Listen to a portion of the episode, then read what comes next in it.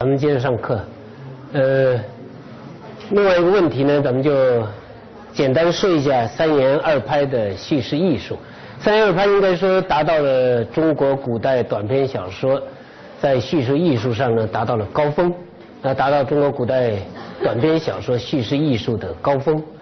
所以仔细的阅读分析三言二拍的叙事艺术，可以使咱们一方面。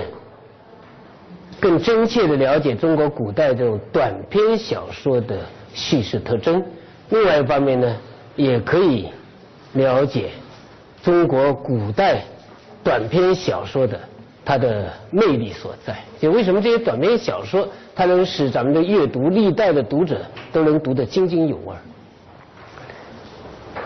我给它概括成四个方面，这比较简单的了。啊，第一个是严整精致的叙事结构，第二个是运用自如的叙事方法，第三个是曲折巧妙的叙事技巧，最后一个是流畅生动的叙述语言。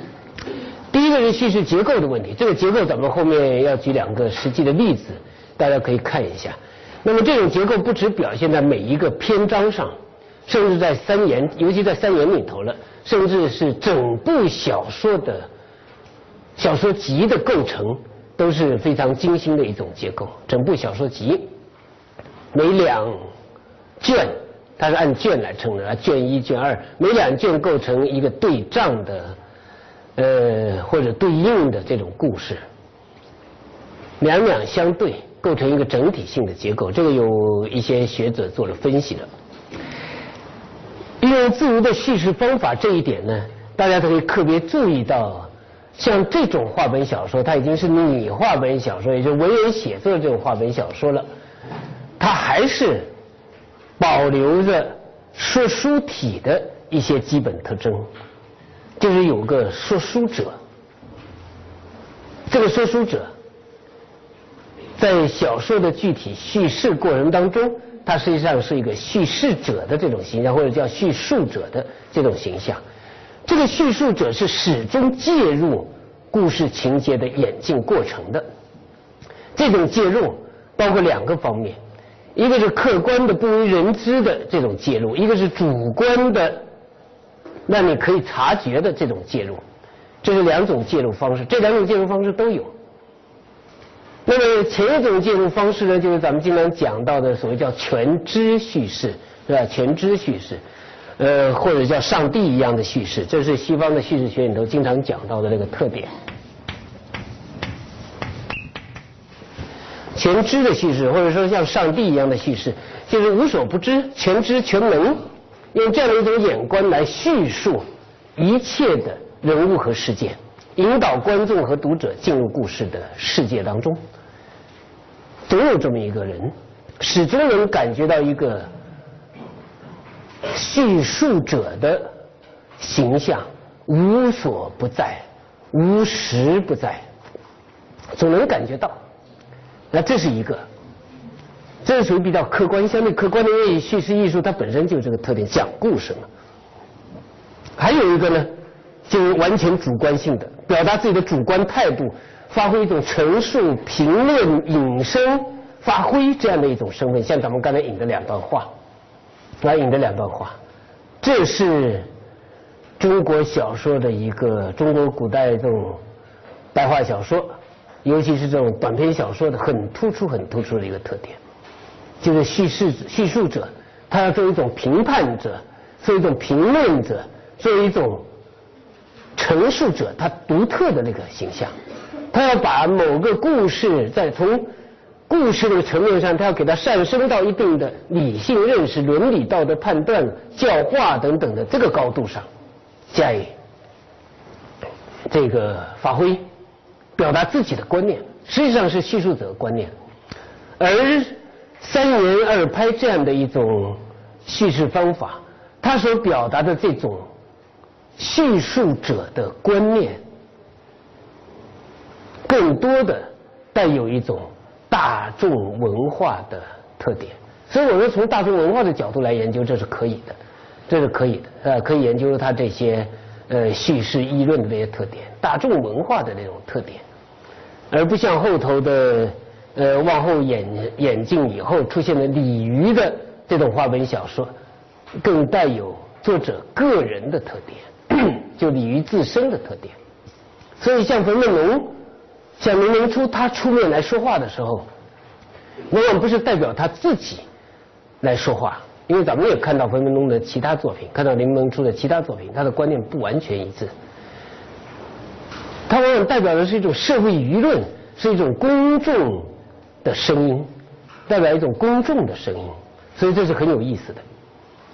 那么这个是呃叙述方法特别要注意的一点。但是叙述方法上，比如说用一些诗词，啊用一些入画的故事，这个有专门人研究，就是每个正话就是正文的故事之前有一段入画。这个入画有的时候是用议论，有的时候是用诗歌，有的时候是一首词，有的时候就是另外一个故事，另外一个故事，他们之间构成一种关系。啊，这个也有很多学者做了研究了。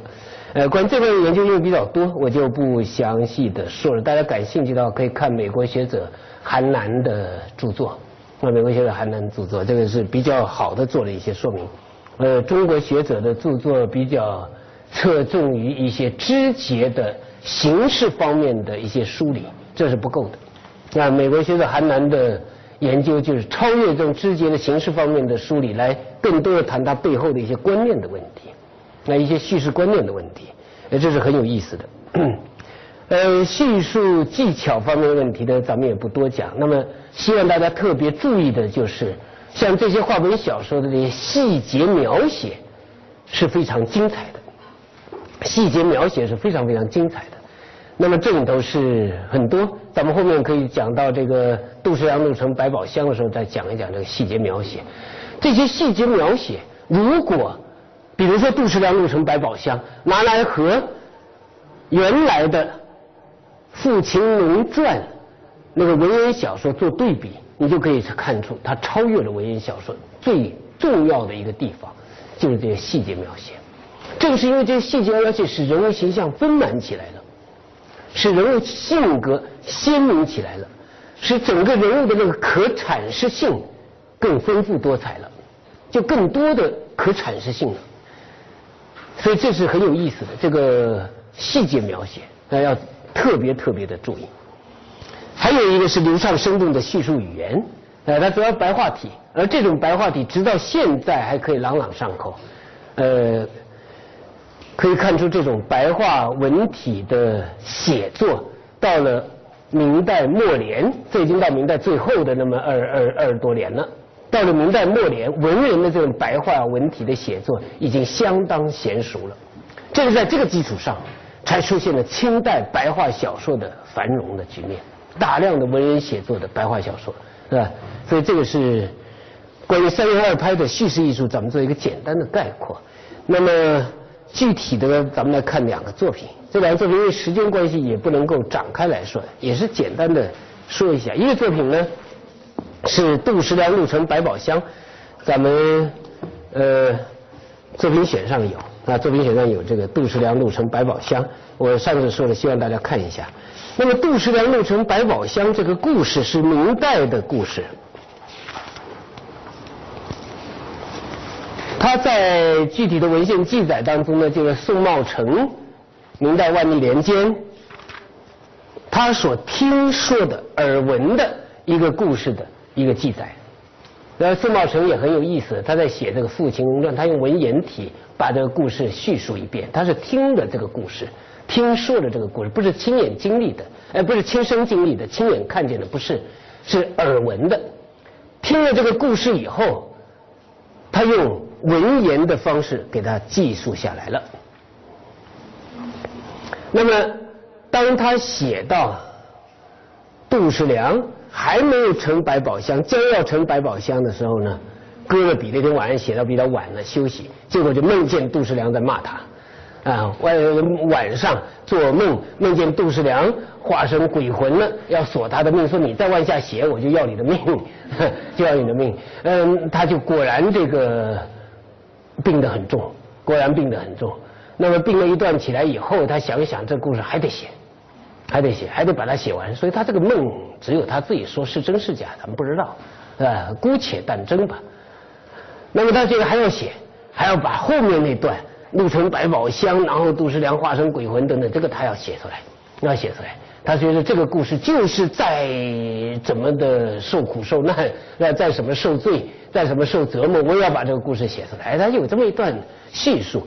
那么这个叙述可以看出，第一，根据宋茂成的叙述，这个故事应该是流行于万历年间的一个真实的故事。哎，这这只能这么说了。啊，因为他听说到这么一个故事。那么这个故事发生在这个北京。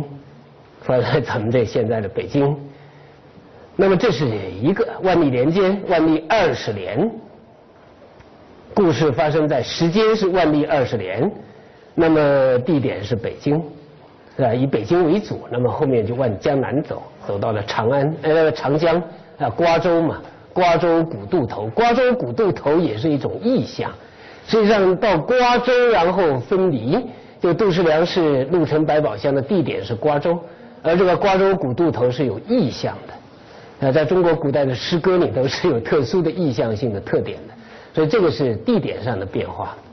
那么，呃，在瓜州古渡古渡头碰上了一个富商，那么文人和商人之间的跟妓女之间的这种关系，这在古代都有好多个故事，都发生在瓜州附近、长江附近，大概都是这个故事，包括。包括大家比较熟悉的这个白居易的《琵琶行》，呃，大概都在这一带，都在这一带的地方。大概这一带因为是运河嘛，到长江这一带，大概都是中国古代商业贸易的交通枢纽，所以发生类似的一些故事。那么，呃，至于这个故事是不是当时实实在在的故事呢？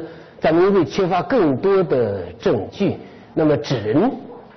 悬疑，这是我的一个看法啊。但是毕竟是当代的故事，那么是不是真的这个人就叫杜十娘？是不是那个人就叫李甲？因为李甲这个名字太俗，啊，太俗，不像这个呃这个贵族子弟的那种名字，是吧？李甲，然后他的弟弟不就得叫李乙了吗？他再一个弟弟叫李丙，这太难听了，啊，就是跟跟现在起名字，我是开玩笑，给孩子起名字的时候最简单的，我上面也说叫丁一。是吧？丁一、丁二，那那多好！这写写字很简单，果然有这么起名字的。但是至少表现就是没有什么文化。啊，中国人起名字还是很讲究文化内涵的。呃，有真有假，有虚有实，这个大概是这个故事的一个特点。那么这个故事写的是文人和妓女之间的关系。所以要阅读这个故事的时候，有一个背景资料，大家要掌握。要因为现在有研究提供了很多资料，感谢咱们这个第十一组的同学上传了很多资料啊。那么其中有的资料也可以看出来的，就是像这个故事你要阅读的时候，一定要知道一个背景资料。下面那个故事也是一样，卖卖油郎独占花魁，就是文人和妓女之间的关系，当时有一些法律规定。有一些法律规定，啊，如果是普通文人，当然也就罢了。但是，一旦步入仕途以后，是不是能够娶妓女为妾，这是有一定法律规定的。啊，有一些法律规定很有意思的。好，这个咱们再不多说。当然，也可以再关注一下当时文人和妓女那种密切的交往，在社会上的一种舆论的问题，因为这成为晚明时期的一种社会风气。就文人和妓女相互之间的这种交往，成为一种风流韵事，而这种风流韵事在晚明时期是津津乐道的，一直到了明末，所谓秦淮八艳，很热闹的，啊，非常热闹的这个故事。那么这一系列的背景，作为一个背景，大家应该有一定的了解，才能更好的阅读这个作品。那么这个作品，从《父秦荣传》到。杜十娘录成百宝箱的这个改编的这个过程，希望大家阅读这种作品的时候也要对着读、对照着读。整体上来看，主要的情节单元没有变化，啊，讲情节单元也行，讲故事单元也行。主要的情节单元没有变化。第一个就是赎身，杜十娘赎身的过程。第二个呢，就是在江湖上漂游的那个过程。当然，漂游最后就被卖了。卖给孙富了，是吧？但这个孙富这个名字也是呃，冯梦龙创造出来的。原来的《父亲龙传》没有讲孙富，所以大家可以看出人名是虚构的，甚至姓孙姓姓什么不好，偏要姓孙，就说这个人是孙子，啊，贬低他的，这肯定是这个呀，包包含这个小人嘛，小子嘛，是吧？这个人是个小人，但他就很富，所以叫孙富。叫孙富，这个名字是冯梦龙捏造的，原来没有这个名字，是一个代号，有一种一定的文化含义。那么这是第二个段落，这个情节段落没有变化。第三个段落就是陆城百宝箱，啊，就是杜十娘的自沉于江，最后有一个结尾就是报应。那么这个但大的这个框架跟《父亲龙传》没有更多的区别，没有更多的变化。所以这两个文本，当你阅读的时候，要特别注意的是杜十娘录成百宝箱的细节刻画、细节描写，这些是更值得注意的。因为大的故事其实没有什么新的东西，细节描写很重要。这是咱们阅读的时候要特别注意的。那么作为这样的阅读以后，你可以发现一个特点：整个这个。杜十娘弄成百宝箱，这个是一个悲剧故事，死亡嘛，肯定是一个悲剧故事。而这个悲剧故事的主角当然是杜十娘，从这个标题上可以看出来，这也是中国古代小说的特点。它的标题往往把第一主角搁在标题上，《蒋新歌重会珍珠山》的第一主角是蒋新歌，杜十娘弄成百宝箱的第一主角是杜十娘。那么杜十娘的悲剧故事。咱们当然要问，像这样一种小说的叙事，一个故事的叙事，描写一个这样的悲剧故事，它要给你带来的是什么样的一种感受？首先指向社会，其次指向杜十娘的个人。所以说，这个悲剧既是社会悲剧，又是一种个人悲剧。应该这两者的综合，才能造成一种感天动地的悲剧效果。如果是优秀的悲剧作品，一定是这两方面的综合。如果仅仅是一种个人的悲剧，不够，力量不够，冲击力不够。如果仅仅是一种社会的悲剧，它的深度不够，感染力不够。因为你可以怨天尤人嘛，他个人悲剧者、悲剧的承担者个人如果没有任何责任的话，那你可以怨天尤人，可以把一切的罪过放到这个社会方面，指责这个社会。但是真正意义上的悲剧作品不是，它是把两者融合在一起，既有社会的原因，也有个人的原因。那么，在考察这个杜十娘的悲剧故事的社会原因的时候，一般人会讲到包姆，讲到孙父，讲到李甲，这不够。其中一个非常重要的人物就是李甲的父亲，这是咱们阅读小说的时候要注意的。我也不止一次讲到了，是吧？上次有一位同学上传了很好的一个文章，写的不是很漂亮，但是角度很好，就是窦娥冤故事当中没有出场的人物。窦娥冤故事当中有一些没有出场的人物，比如说窦娥的母亲始终没有出场，啊，窦娥的丈夫始终没有出场，啊，窦娥的邻居、街坊始终没有出场，但这叫做不在场的在场，这是很重要的。同样的，杜十娘怒成百宝箱当中有一个不在场的在场，就是李甲的父亲。应该说，李甲的父亲所代表的一种社会势力、一种社会舆论、一种传统道德观念等等，直接的在最根本的原因上，造成了杜十娘的悲剧。所以，这个人物的分析是非常非常重要的，因为小说当中一再的写李甲。从来惧怕老子，老子就是从来就怕他的父亲。李甲长时间的逗留京城，就是因为他怕父亲，不敢回去。听说父亲发怒了，在骂他，他不敢回去。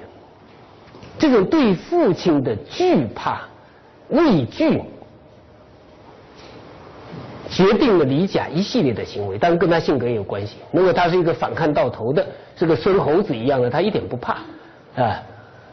但是他怕父亲的存在和对父亲存在的明确的认识，决定了李霞的行为。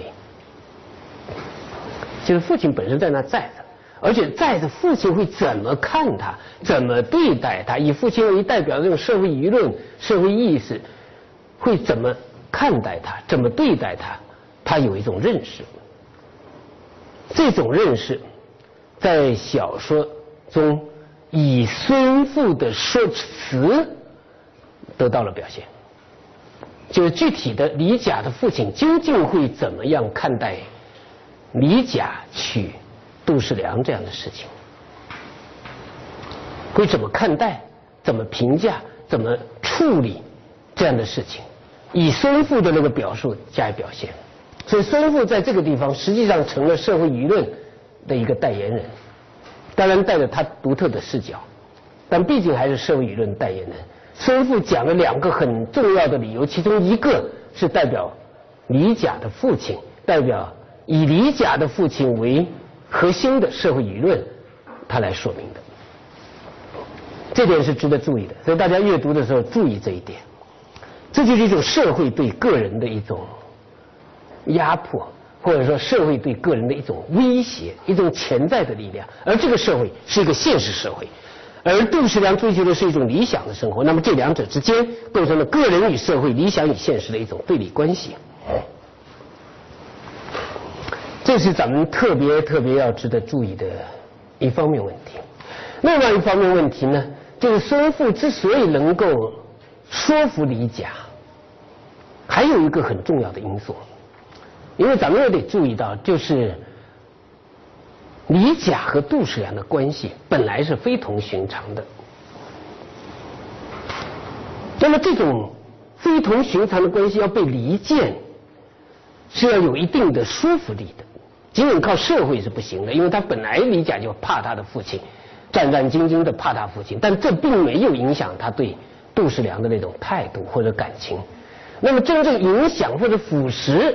或者一针见血的揭示出了李甲内心的虚伪，甚至是阴暗的东西是什么呢？大家还仔细看一下孙父的第二段说辞。